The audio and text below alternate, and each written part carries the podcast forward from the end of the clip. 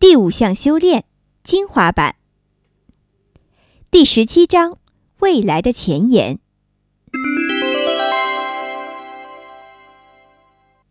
导读：随着时代的发展，人们对组织中学习方式的认识也在不断加深。互联时代以及国际化的大环境也使组织变得越来越开放。未来，人们需要借鉴自然的模式应对复杂的局面。而来自女性、草根阶层和年轻人的力量也越来越不容忽视。跳出自己的舒适圈，也会让我们的心胸和视野都更加宽广。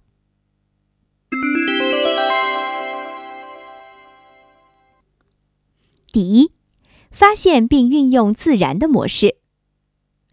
学习是一个过程，会增强个体和集体获得自己真正想要的结果的能力。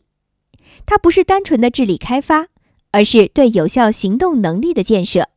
而建设这种能力，通常需要大量的时间。在自然的生命系统中，没有谁是森林的总负责人。要是手指被划伤，你的身体会自动释放凝血剂，这正是复杂的局部控制网络的存在。学习实践是发现并运用自然的结构模式。有自我创造能力的社会网络也是组织的自然形式。在这里，自然包括人的本性，也包括社会系统和自然系统的本性。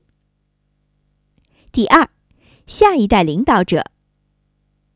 现在我们能够看到新型管理系统生根发芽的地方，其领导人往往并非来自主流，而是相对弱势群体：女性、穷人和青年。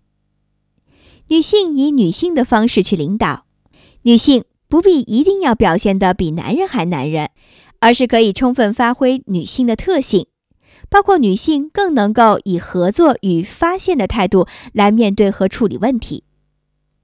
来自低收入群体的领导者，他们作为一名领导者的能力，本质上是因为他们走过很多不容易的路，承受过各种恐惧和痛苦，而又不断进取。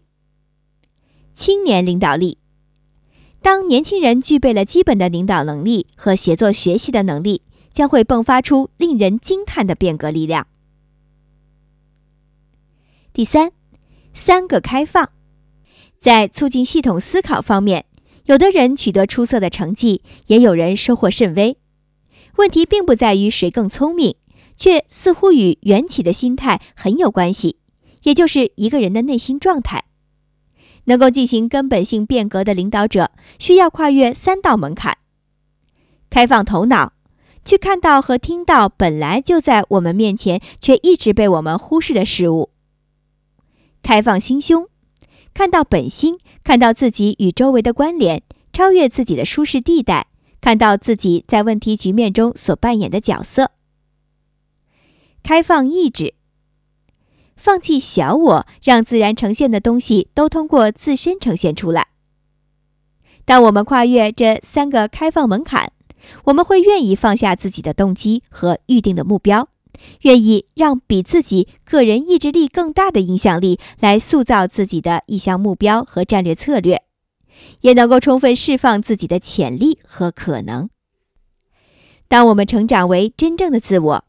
你会感到内心充满轻盈与喜悦，并会更加贴近内心的自我，更接近生命的本质，与生命本身保持连通。